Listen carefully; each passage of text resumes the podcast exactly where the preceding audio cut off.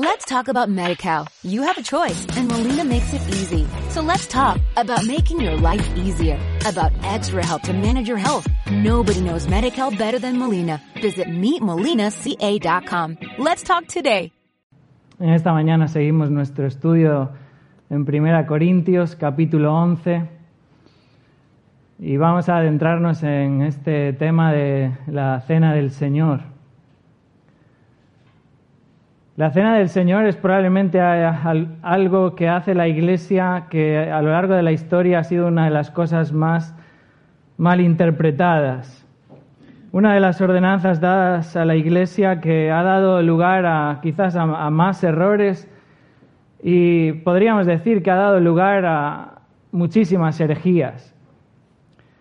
Probablemente la más conocida es la práctica de la Iglesia católico romana conocida como la transustanciación. Al considerar que el cuerpo y la sangre de Cristo se hacen literalmente presentes en el pan y en el vino, mientras que las características de este pan y este vino permanecen tal cual en su forma, en su olor, en su sabor, la sustancia interior pasa a ser transformada y se convierte en la sustancia del cuerpo y la sangre de Cristo.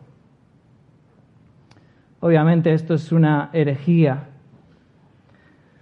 En ocasiones los errores no han sido tan atroces como este, sino muchas veces simples malentendidos, a veces distorsiones del pasaje, a veces el propio descuido ¿no? de hacer algo de una manera tan mecánica y tan ritual que nos descuidamos de lo que verdaderamente estamos haciendo.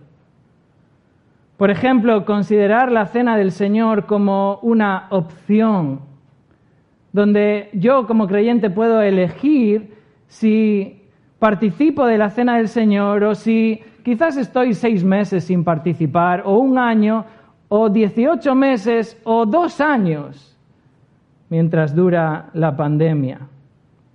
A veces el, el descuido en no cuidar quién puede participar de la cena del Señor. A veces el hecho de no entender o no saber qué significa la cena del Señor. O a veces el descuido de no saber cómo debemos de llegarnos a la mesa del Señor. Y este era el problema en la iglesia de Corinto y por eso el apóstol Pablo lidia con este tema y os invito a que demos lectura a nuestro pasaje en 1 Corintios capítulo 11 y vamos a comenzar leyendo en el verso 17. 1 Corintios capítulo 11 versículo 17. Dice así la palabra de Dios. Pero al anunciaros esto que sigue, no os alabo, porque no os congregáis para lo mejor, sino para lo peor.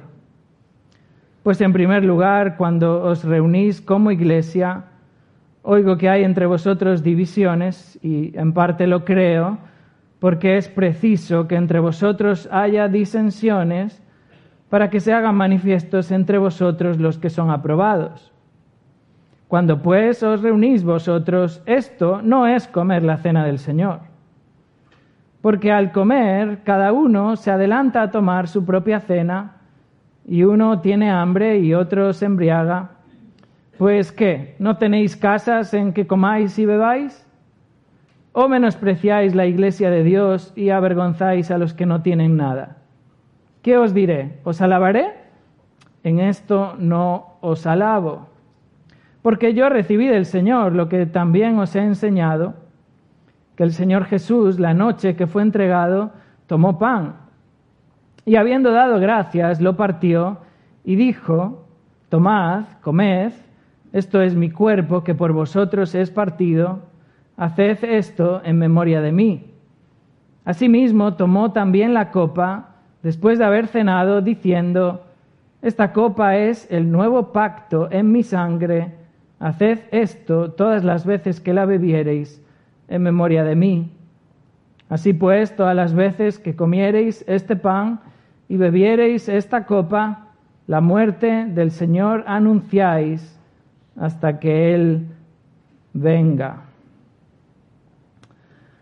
Recordamos, hermanos, que el apóstol Pablo está aquí corrigiendo una cuestión de orden en la iglesia. Este capítulo 11, el apóstol Pablo corrige cuestiones de orden.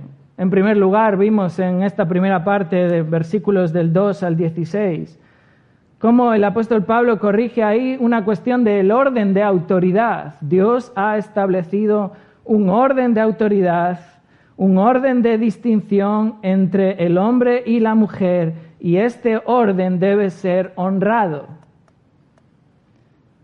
En la segunda parte de este capítulo, versos 17 al 34, el problema tiene que ver con el orden cuando la iglesia se congrega para celebrar la cena del Señor.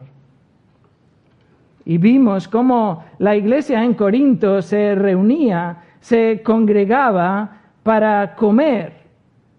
Se juntaba la iglesia y se reunían para comer juntos y además celebrar la cena del Señor.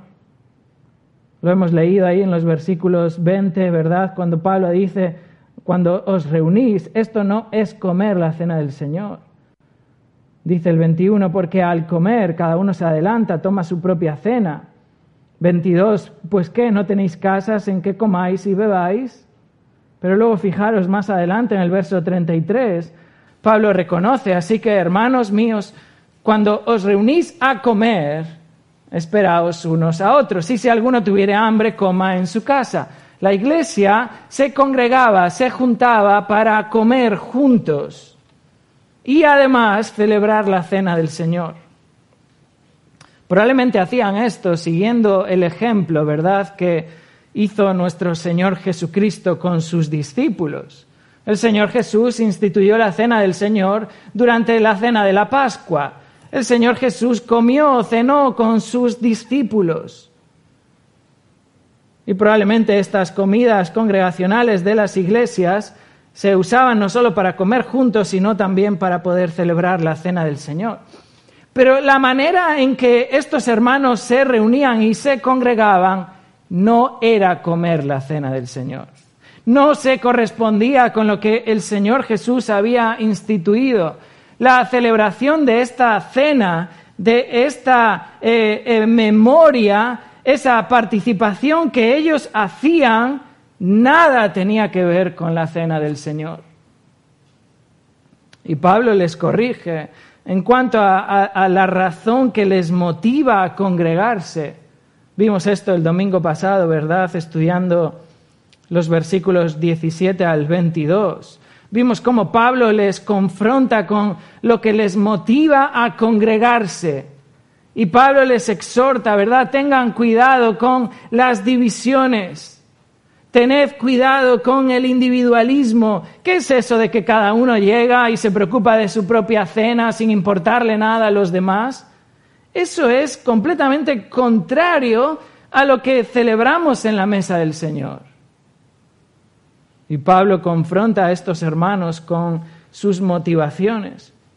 Y ahora en estos versículos del 23 al 26, el apóstol Pablo explica qué es la cena del Señor, qué es la cena del Señor.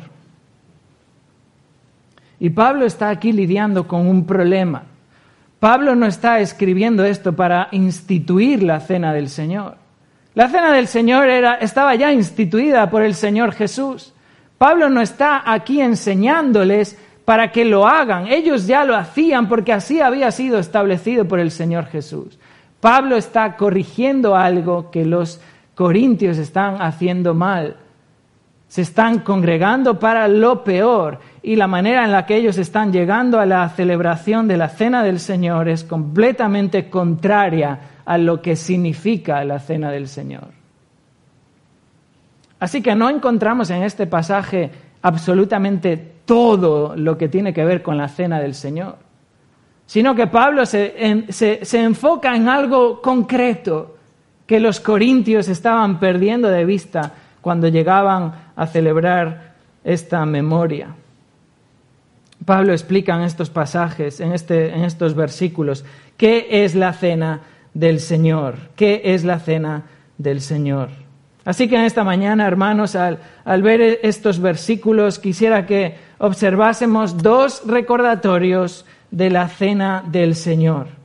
Dos recordatorios de la cena del Señor, con el propósito de que podamos tener una comprensión bíblica de qué es la cena del Señor.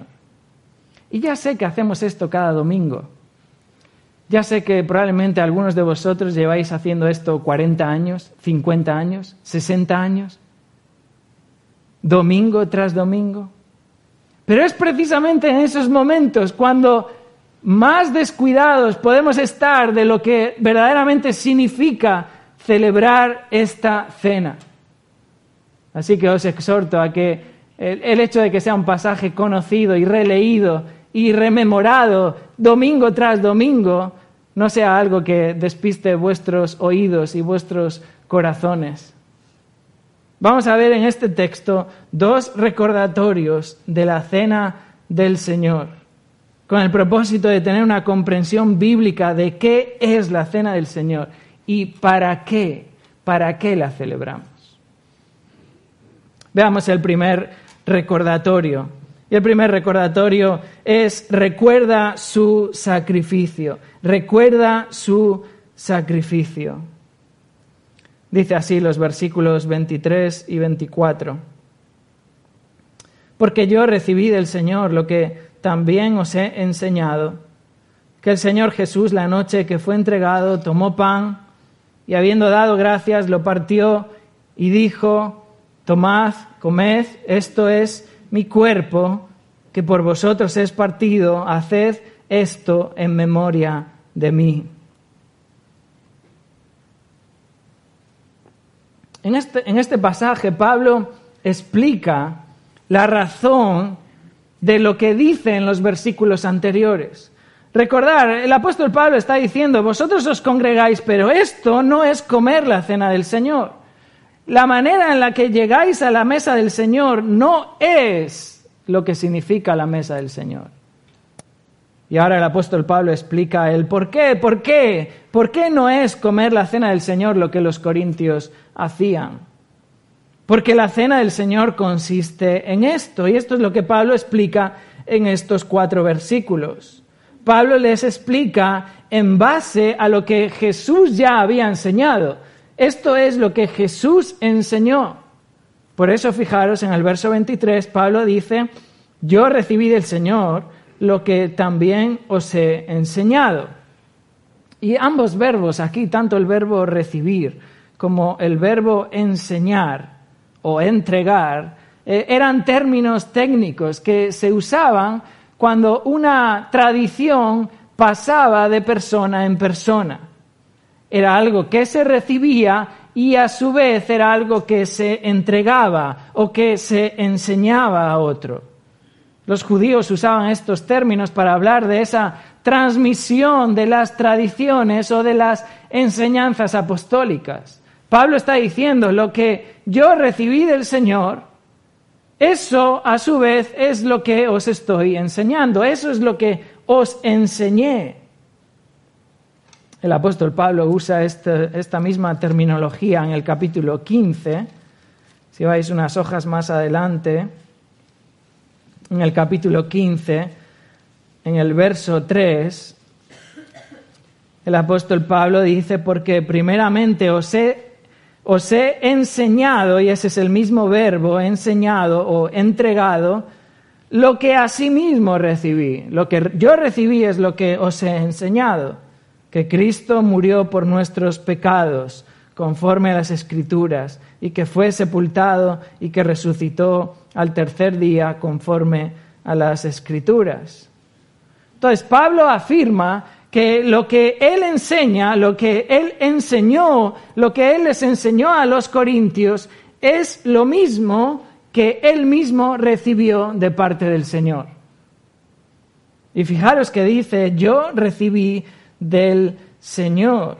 Verso 23, porque yo recibí del Señor, de parte del Señor, no, no, no, son ideas mías, dice Pablo, no, no es una institución mía, no, no es una tradición mía, esto es del Señor.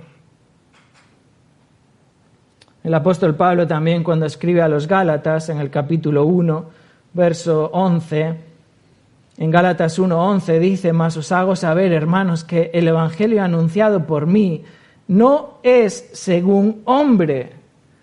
Y él, él, mismo explica lo que quiere decir con esto en el verso siguiente y dice, pues yo ni lo recibí ni lo aprendí de hombre alguno, sino por revelación de Jesucristo.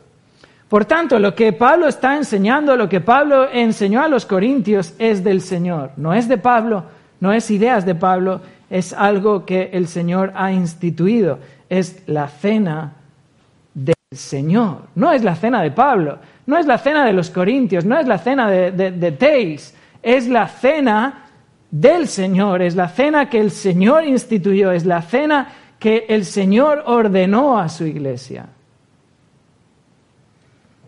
Y Pablo añade ahí en el verso 23, 1 Corintios 11, 23, yo recibí del Señor lo que también os he enseñado. Y ahora añade y dice que el Señor Jesús, la noche que fue entregado, tomó pan. Y es interesante porque el apóstol Pablo sitúa la ordenanza de la cena del Señor en un momento concreto de la historia, que es en aquella noche. Esta es la noche en la que Jesús fue entregado. Esta es la noche en la que Jesús comió la Pascua con sus discípulos y posteriormente fue entregado por Judas. Es esa noche y probablemente todos los discípulos y probablemente la iglesia en los años sucesivos sabía lo que había sucedido con Judas Sabía cómo Judas también había estado ahí en esa cena. Sabía cómo Judas luego había traicionado y había entregado al Señor Jesús. Y de la manera en la que Pablo dice, esta es la noche en que fue entregado Jesús. Trae a la memoria de todos cuando Jesús fue entregado por Judas. Obviamente Jesús no fue entregado en contra de su propia voluntad. Los evangelios recogen, ¿verdad?, que Él fue entregado según lo que ya estaba determinado. Todos los evangelios hacen mención a esto. Jesús fue entregado de acuerdo a lo que estaba determinado, de acuerdo a lo que ya estaba escrito acerca de Él. Pero todos los evangelios añaden ahí una nota y dicen, ay de aquel hombre por quien es entregado. Así que Pablo cuando trae esto a la memoria de todos, a, recordar, es, es esa noche, es esa noche en la que uno de ellos, uno de ellos, entregó al Señor Jesús. Y Pablo nos recuerda que en esa noche, durante la cena de la Pascua, Jesús, sabiendo que iba a ser entregado tiempo después, en esa noche, en esa cena, Jesús es cuando instituye la cena del Señor. Y Pablo añade y dice, en la noche, la noche que fue entregado, el Señor Jesús tomó pan Probablemente siendo el tiempo de la Pascua, este pan sería un pan sin levadura. Pero, hermanos, eso no quiere decir que nosotros debamos usar un pan sin levadura. No existe en el pasaje ninguna eh, claridad ni ningún énfasis en que ese pan en concreto debe ser sin levadura. Si dijésemos que ese pan debe ser sin levadura, entonces deberíamos decir que hay que celebrar esta cena del Señor recostados, porque eso es lo que ellos hacían cuando venían a la cena del Señor. Pero la Biblia no está enfatizándonos y, mandándonos que, instruyéndonos que ese pan deba ser sin levadura. Ahora, sí debe celebrarse la cena del Señor sin levadura. Pero estamos hablando de una levadura espiritual. en el sentido espiritual, en el sentido en el que Pablo describe, y lo hemos estudiado en el capítulo 5. Debemos de acercarnos a, a, la mesa del Señor, a la celebración de la cena del Señor, sin levadura, en el sentido espiritual de sin tolerar el pecado en nuestras vidas. Fijaros como Pablo alude a esto en el capítulo 5 de 1 Corintios, verso 6. Les dice, no, no es buena vuestra jactancia. ¿No sabéis que un poco de levadura leuda toda la masa? Limpiaos, pues, de la vieja levadura, para que seáis nueva masa, sin levadura como sois. Porque nuestra Pascua, que es Cristo, ya fue sacrificada por nosotros. Pablo está aquí eh, exhortando que debemos de celebrar, debemos de llegar a, esta mesa sin levadura en el sentido espiritual, sin tolerar el pecado en nuestra vida. Por eso luego más adelante en el capítulo 11 el apóstol Pablo habla de, de, del autoexamen, cómo debemos de probarnos a nosotros mismos para participar de una manera digna de esta cena. Y, pan, y, el Señor Jesús en esa noche toma el pan y dice estas palabras. Fijaros ahí en el versículo 23, regresando al capítulo 11, verso 23, el Señor Jesús la noche que fue entregado tomó pan y dice el verso 24, y habiendo dado gracias, lo partió. Jesús dio gracias. Jesús bendijo a Dios por su bondad, por su misericordia. Y de nuevo recordar, Jesús está celebrando la Pascua. Jesús está en esa cena de la Pascua donde era habitual de esa manera comenzar la Pascua, partiendo el pan y trayendo a la memoria de todos lo que ahí iba a suceder. Y fijaros, toda la Pascua es simbólica. Todo lo que se celebra en, en, la Pascua, se celebraba en la Pascua, eh, eh, son símbolos que deben de traer a la memoria del pueblo lo que sucedió en Egipto y cómo la bondad de Dios, la misericordia de Dios les rescató de Egipto. Cómo Dios pudo de una manera sobrenatural, en su bondad y en su misericordia, rescatar al pueblo de su esclavitud en Egipto. Y cuando, cuando el anfitrión de la mesa en esa Pascua parte el pan, está trayendo a la memoria de todos esa bondad, esa misericordia de Dios. Y por eso da gracias a Dios y reconoce que esto proviene de Dios. Pero no, notar de nuevo, Jesús no está aquí bendiciendo el pan. El pan no, no, el pan es pan, el vino es vino. Las gracias, la bendición no es al pan o al vino, las gracias, la bendición es, es a, Dios, es a Dios. Y Jesús, habiendo dado, dado, gracias, lo partió. Y hizo esto con el propósito de distribuirlo, porque esto era la práctica que se hacía en la Pascua. Y el hecho de partir el pan, el hecho de distribuirlo, el hecho de compartirlo, es lo que trae a nuestra memoria la realidad de que estamos participando de la comunión del cuerpo de Cristo. El apóstol Pablo ya explicó esto en el capítulo 10, ya lo estudiamos en su día, en el capítulo 10, verso 16. Primera Corintios capítulo 10, verso 16. Fijaros que dice, la copa de bendición que bendecimos no es la comunión de la sangre de Cristo. El pan que partimos no es la comunión del cuerpo de Cristo. Y Pablo está siendo retórico una vez más. Pablo está afirmando por medio de una pregunta lo que en realidad es. El pan que partimos es la comunión del cuerpo de Cristo. Y luego el verso 17 lo explica.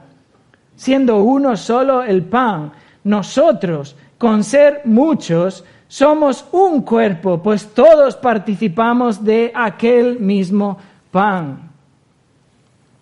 Y eso es lo que simboliza cuando Jesús está partiendo el pan y haciendo a todos participantes de ese mismo pan.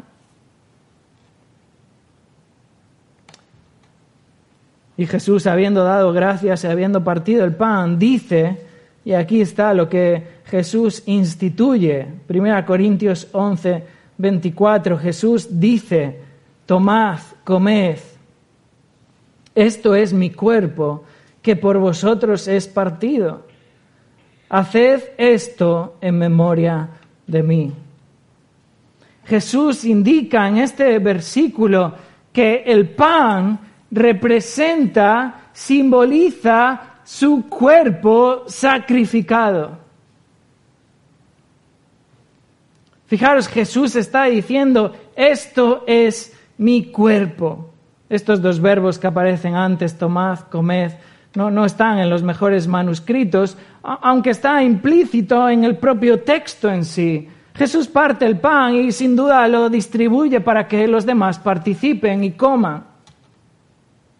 Pero Jesús afirma y dice, esto es mi cuerpo. Este pan, este pan simboliza, representa mi cuerpo. De nuevo, notar, no, hace falta ni siquiera ir, a, una cuestión gramática, estamos en la celebración de la Pascua. Y la Pascua se celebraba con cuatro copas y cada copa tenía un simbolismo, significaba algo y las hierbas amargas que tomaban al inicio significaba algo, traía algo a la memoria de ellos. Y Pablo estaba usando en ese contexto simbólico diciendo, este pan es mi cuerpo. En ningún momento Jesús está diciendo que de, de repente ese pan deja de ser pan y se convierte en su cuerpo. Jesús dice, este pan representa, simboliza mi cuerpo. Jesús está así aludiendo a su cuerpo como la ofrenda, como el sacrificio por el pecado. Y fijaros, por eso añade, esto es mi cuerpo que por vosotros es partido. Este es mi cuerpo que es por vosotros. Este es mi ofrenda, mi sacrificio por vosotros. Y obviamente Jesús está hablando de su muerte. Jesús está hablando de su muerte porque Pablo incluso lo menciona en el versículo 26. Todas las veces que comiereis este pan y bebiereis esta copa, la muerte del Señor anunciáis. Fijaros, por tanto, es su cuerpo. Su cuerpo es la ofrenda, es el sacrificio por nosotros. Es el sacrificio de Dios en la ofrenda, el sacrificio dado por nosotros. Y sin duda esto está enseñándonos que el sacrificio de Cristo es un sacrificio sustitutorio. Es Cristo muriendo en nuestro lugar. Por eso Pablo ya dijo en el capítulo 5, verso 7, Cristo es nuestra Pascua. Cristo es el Cordero Pascual. Él es el Cordero perfecto, Él es el Cordero sin mancha, sin tacha. Por eso Juan el Bautista, cuando vio a Jesús, dijo, He aquí el Cordero de Dios que quita el pecado del mundo. Él es el sacrificio por los pecados.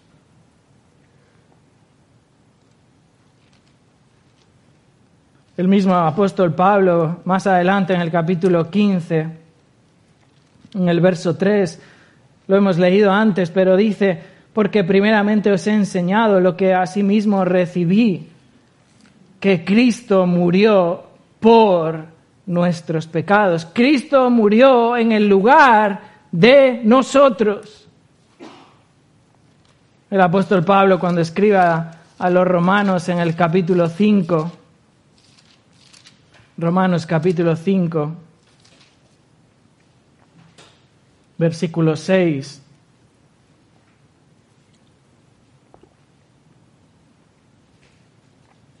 Romanos 5, 6.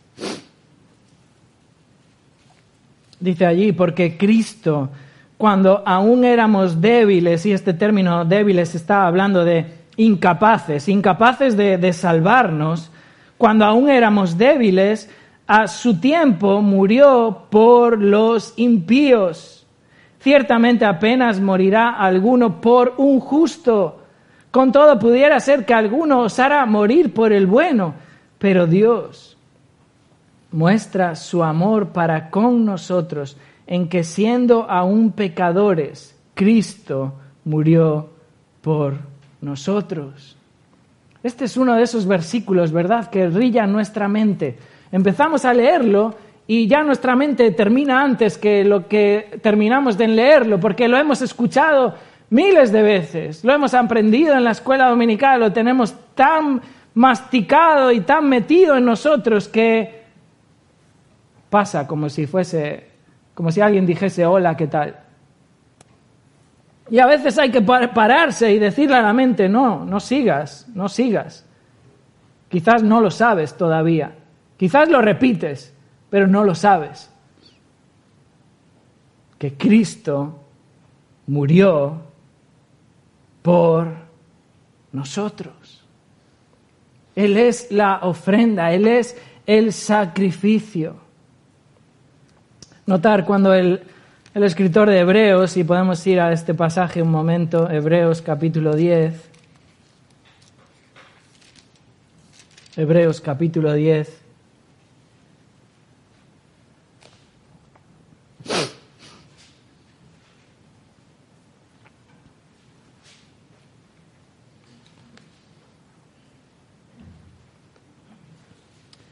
Eh, versículo 8, Hebreos 10, verso 8. Dice allí, diciendo primero, sacrificio y ofrenda y holocaustos y expiaciones por el pecado no quisiste, ni te agradaron las cuales cosas se ofrecen según la ley, y diciendo luego, he aquí que vengo, oh Dios, para hacer tu voluntad. Quítalo primero, aludiendo a esos sacrificios, expiaciones, holocaustos, para establecer esto último. En esa voluntad, dice el escritor a los hebreos, en esa voluntad somos santificados mediante la ofrenda del cuerpo de Jesucristo, hecha una vez para siempre. La ofrenda del cuerpo de Jesucristo, hecha una vez para siempre en esa voluntad de Cristo, yendo a la cruz y siendo un sacrificio perfecto y único por nosotros en nuestro lugar, somos santificados. Y eso es lo que trae a nuestra memoria cada vez que partimos el pan y participamos de este pan. Nos recuerda, esto es mi cuerpo. Esto es el sacrificio que yo he hecho, dice Jesucristo, por ti. Es la ofrenda por ti. Es el sacrificio en tu lugar. Así que cuando participamos del pan, recordamos su sacrificio. Así continúa el Señor Jesús regresando a 1 Corintios 11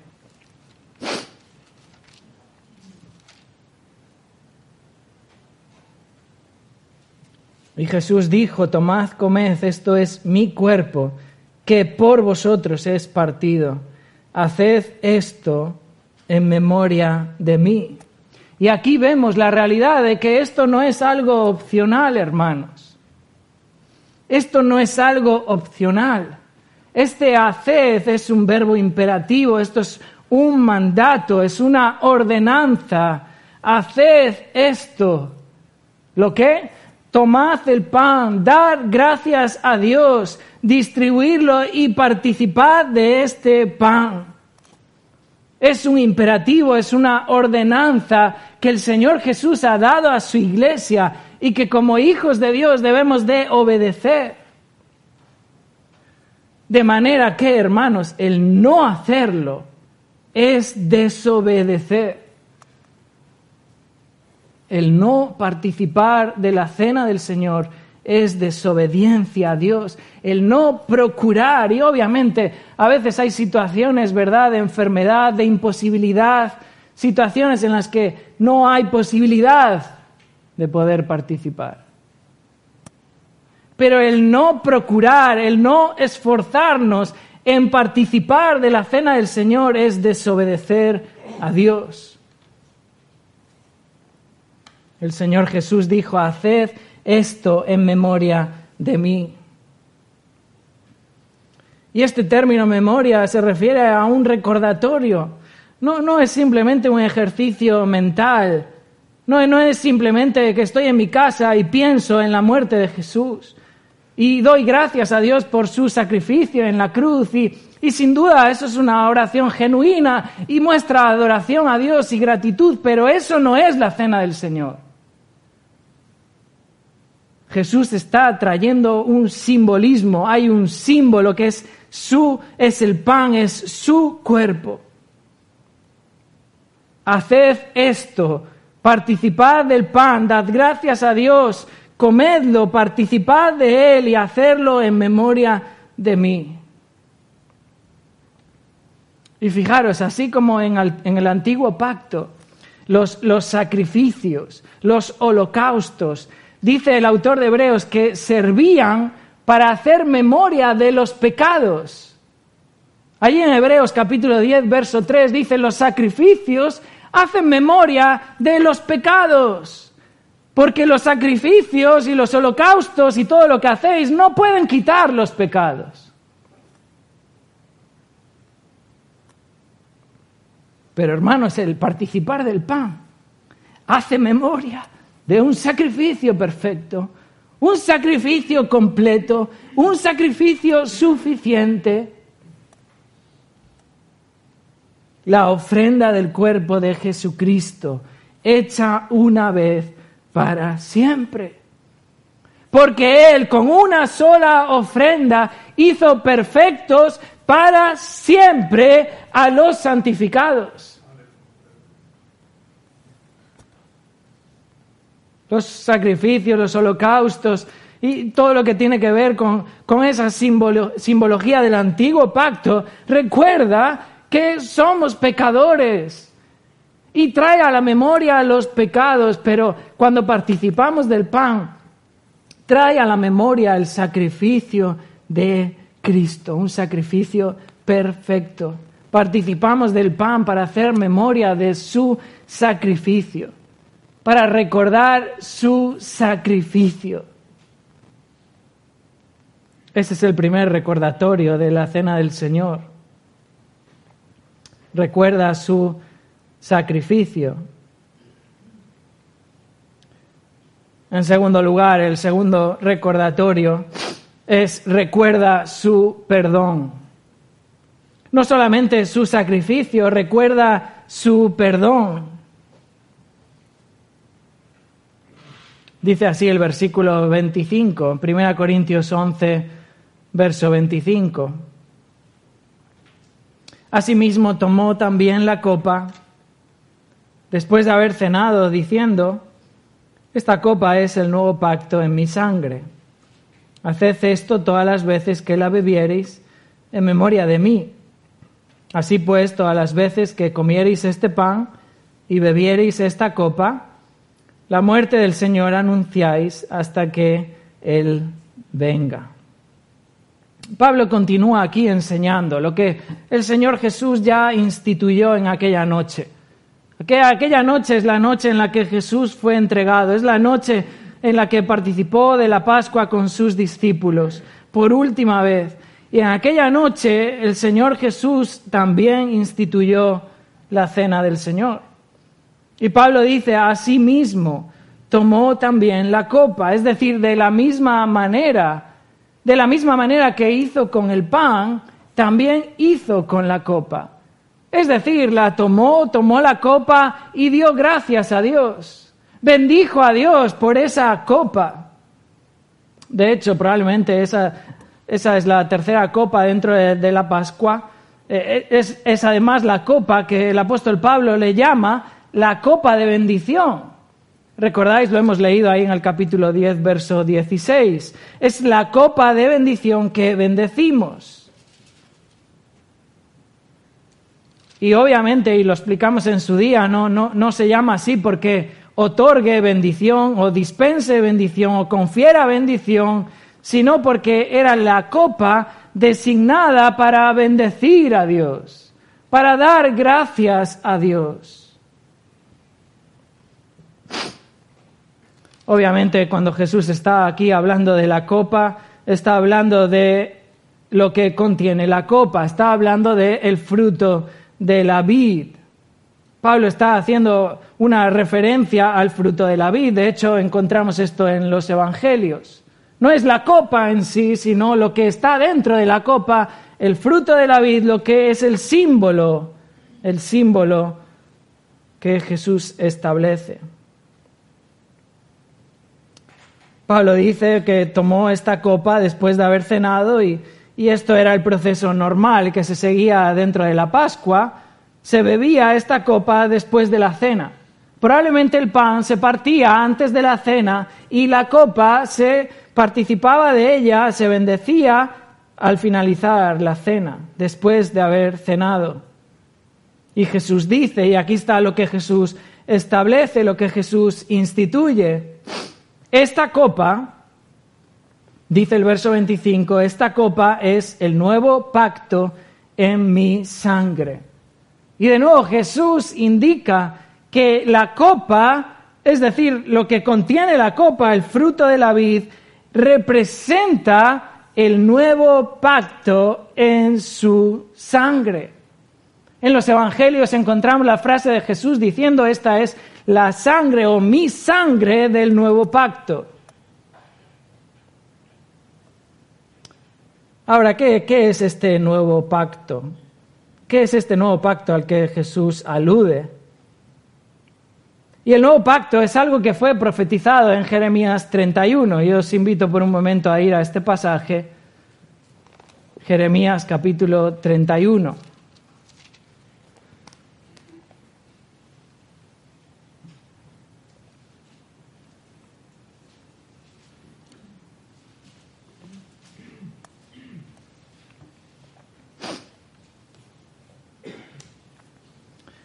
Dios promete un nuevo pacto a su pueblo Israel. Fijaros Jeremías capítulo 31, verso 31.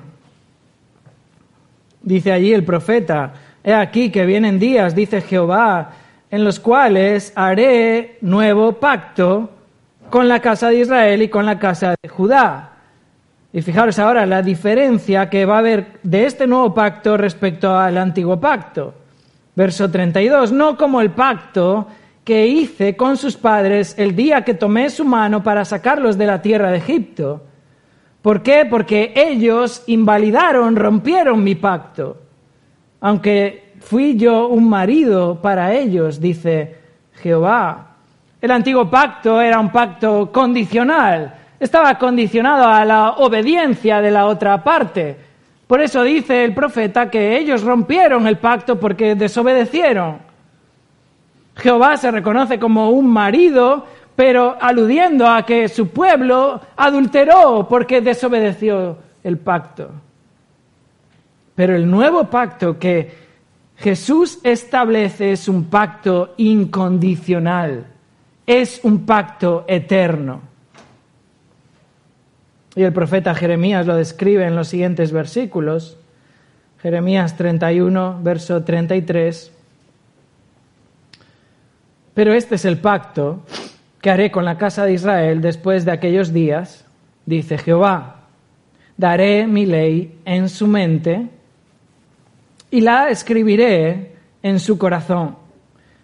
Y yo seré a ellos por Dios, y ellos me serán por pueblo y no enseñará más ninguno a su prójimo, ni ninguno a su hermano, diciendo, conoce a Jehová, porque todos me conocerán, desde el más pequeño de ellos hasta el más grande, dice Jehová.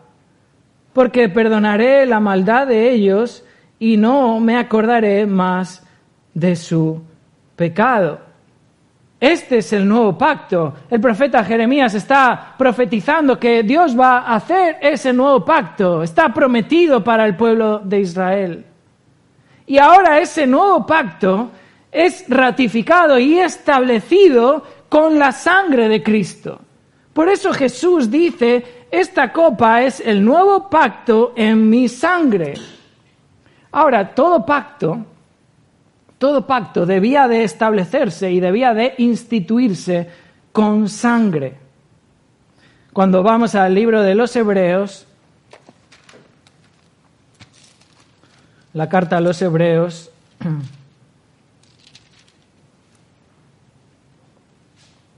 en el capítulo 9,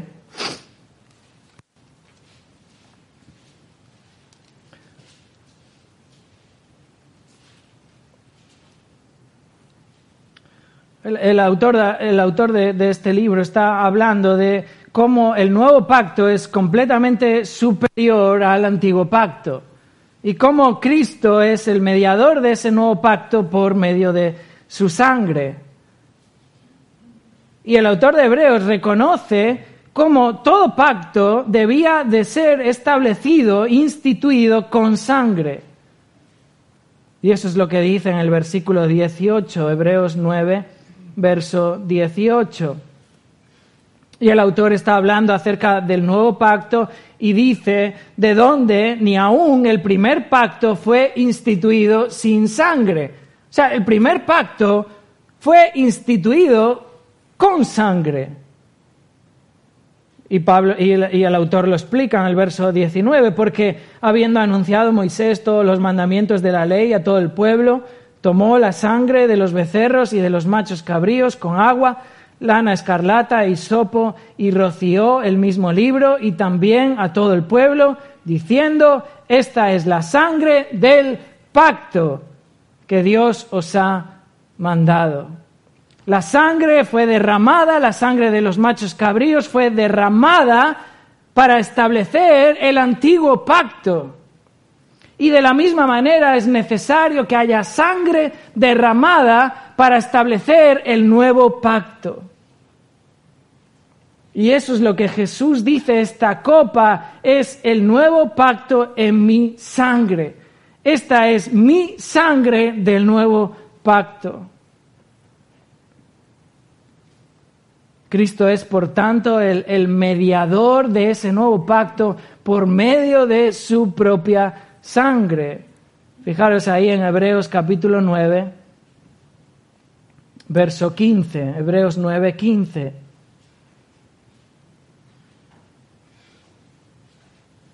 Así que por eso es mediador de un nuevo pacto. Hablando de Cristo, es mediador de un nuevo pacto. ¿Y por qué? Fijaros, el autor dice, así que por eso, ¿por eso qué? Dice, por eso es mediador del nuevo pacto, por eso que debemos de preguntarnos.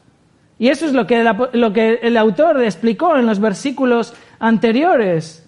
Y fijaros en el verso 13, el autor dice, porque si la sangre de los toros y de los machos cabríos y las cenizas de la becerra rociadas a los inmundos, eso santifica para la purificación de la carne, que es el propósito que tenían, cuánto más la sangre de Cristo, el cual mediante el Espíritu Eterno se ofreció a sí mismo sin mancha a Dios, cuánto más la sangre de Cristo limpiará vuestras conciencias de obras muertas para que sirváis al Dios vivo. Por eso es mediador de un nuevo pacto. Es por medio de su sangre. Fijaros que en el versículo 12, en el verso anterior, viene el autor también añadiendo esto desde el verso 11, estando ya presente Cristo, sumo sacerdote de los bienes venideros, por el más amplio y más perfecto tabernáculo, no hecho de manos, es decir, no de esta creación, y no por sangre de machos cabríos ni de becerros, sino por su propia sangre. Es la sangre de Cristo lo que establece, lo que instituye, lo que inaugura el nuevo pacto.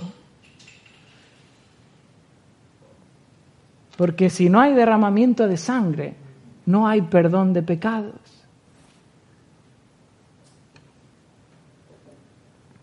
La sangre de los sacrificios del antiguo pacto, la sangre de los machos cabríos y todos esos holocaustos no podían quitar los pecados.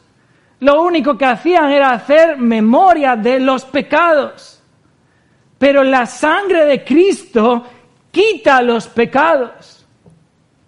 Y eso es lo que traemos a la memoria cuando participamos de esta copa, el perdón de pecados. Fijaros cómo el autor de Hebreos lo explica más adelante, en el capítulo 10, verso 11.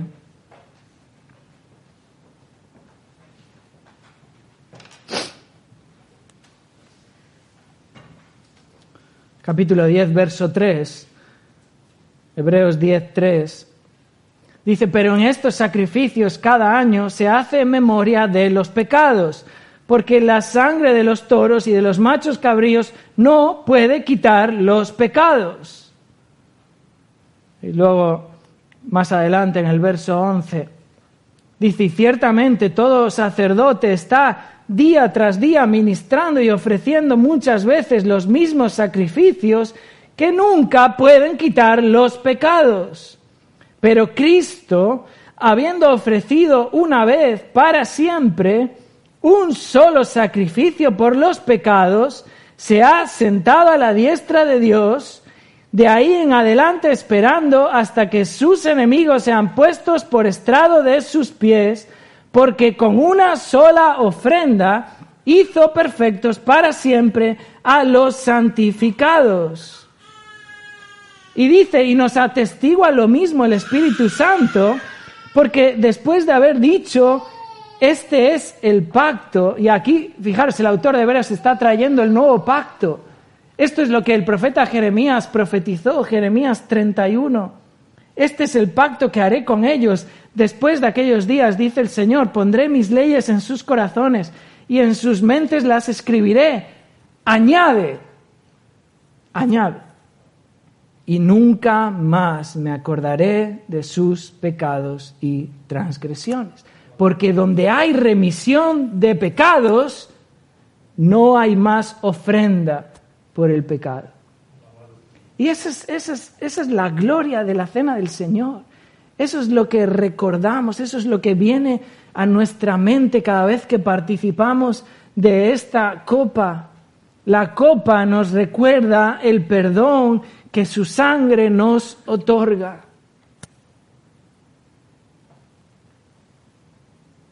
Y regresando a 1 Corintios 11,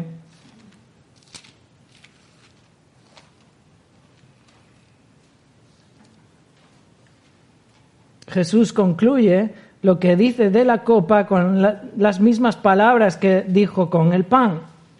Haced esto en memoria de mí. Todas las veces que comiere, que bebiereis, que bebiereis esta copa, haced esto en memoria de mí. Y de nuevo eh, está enfatizando que esto es un mandato.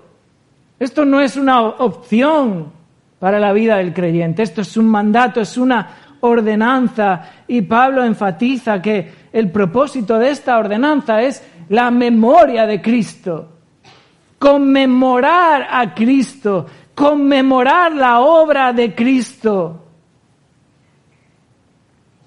Hacer memoria de Él es la clave del pasaje, porque los corintios se juntaban, se reunían, se congregaban, se divertían, comían sus cenas y estaban y pasaban un buen rato, felices. Y Pablo les corrige, esto no es comer la cena del Señor.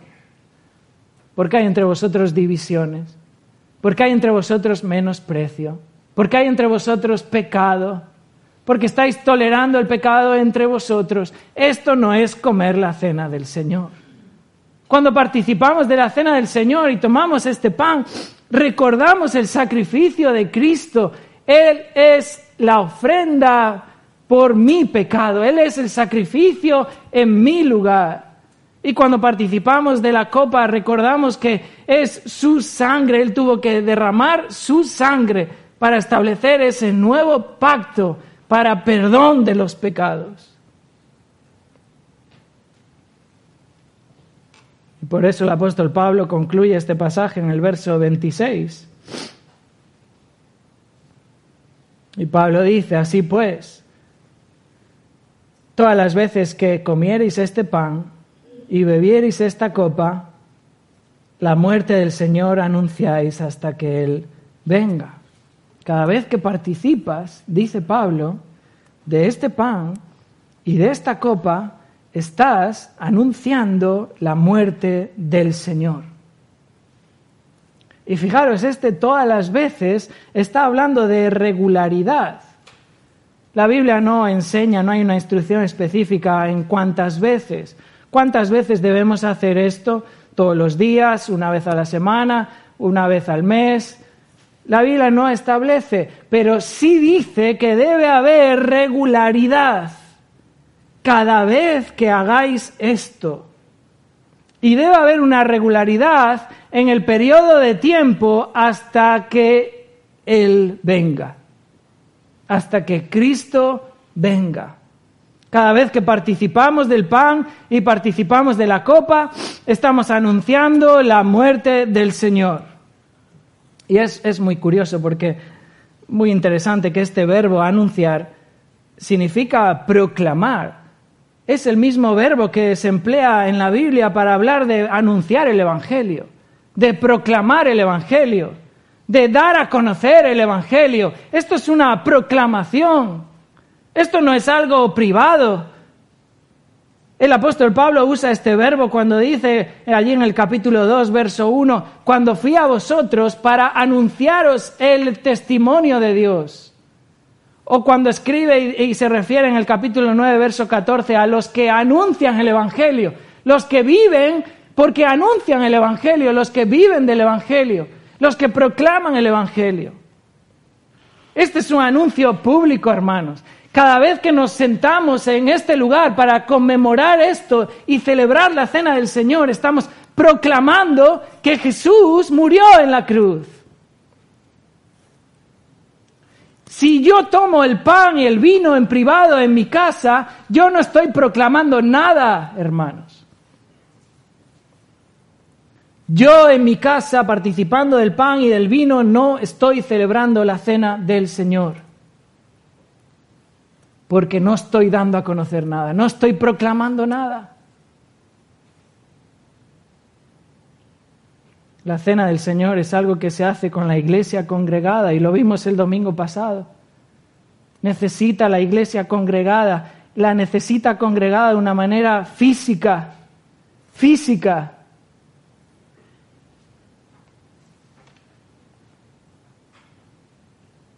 La cena del Señor conmemora la obra de Cristo en la cruz, hace memoria de Cristo, hace memoria de su sacrificio, de su muerte en la cruz. Él murió en la cruz en nuestro lugar.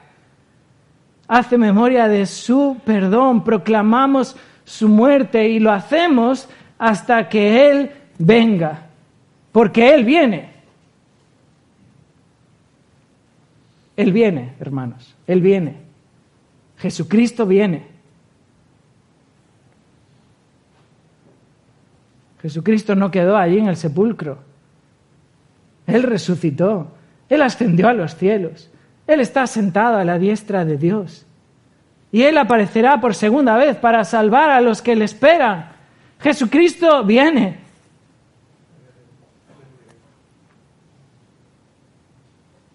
Por eso Jesús, cuando está celebrando la Pascua con sus discípulos y está instituyendo esto para que la iglesia lo celebre, Jesús dice, no beberé más del fruto de la vid hasta que el reino de Dios venga. Cuando el reino de Dios venga, ya no habrá necesidad de celebrar la cena del Señor.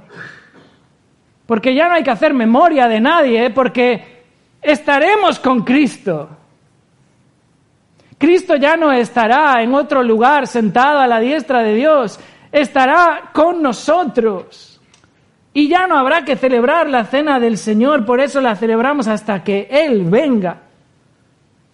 Por tanto, hermanos, cuando el reino de Dios venga, será cuando Cristo venga en su segunda venida.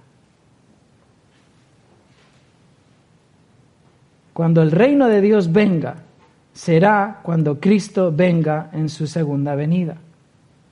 Y hasta entonces somos llamados a celebrar la cena del Señor y a recordar su sacrificio y a recordar su perdón. Hermanos, este pasaje está en la Biblia para que no nos desviemos, para que no nos desorientemos de, qué es lo que hacemos, qué es lo que practicamos, qué memoria hacemos.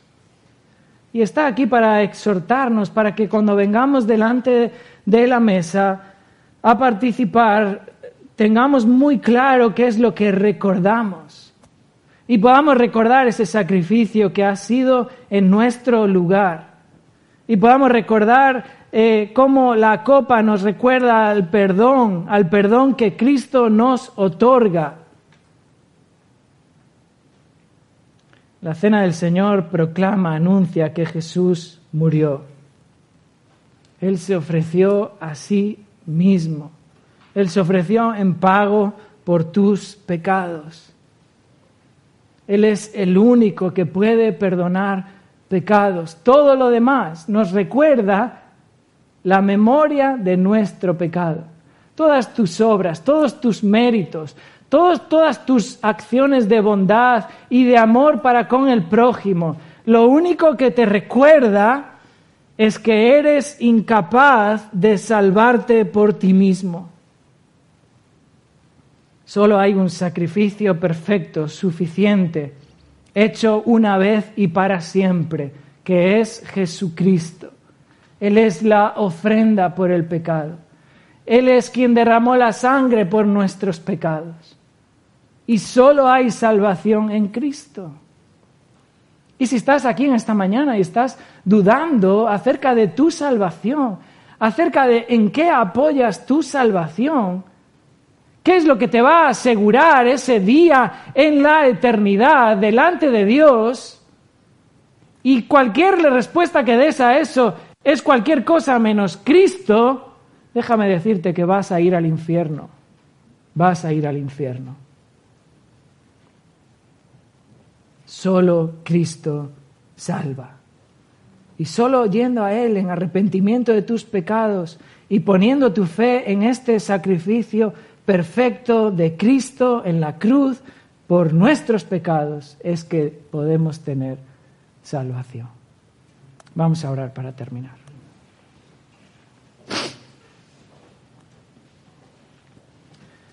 Señor, te damos gracias en esta mañana, una vez más, por este pasaje de tu palabra. Esta es tu voz, esto es tu, tu mensaje, esto es tu revelación. Oramos, Señor, que esta verdad eh, obre en nuestro corazón. Oramos, Señor, que esta palabra que es viva y eficaz penetre en nuestros corazones y eh, tú conoces nuestro eh, interior, aún pues pensamientos, aún intenciones de nuestro corazón, tú las conoces todas, Señor. Oramos que tú obres trayendo arrepentimiento a nuestras vidas y, y que ahora tú, Señor, nos guíes en la participación de esta, de esta cena, de esta celebración, para hacer memoria de ese sacrificio eh, perfecto, completo, suficiente de Cristo a nuestro favor en la cruz. Oramos, Señor, en su nombre. Amén. Let's talk about MediCal. You have a choice and Molina makes it easy. So let's talk about making your life easier, about extra help to manage your health. Nobody knows MediCal better than Molina. Visit meetmolinaca.com. Let's talk today.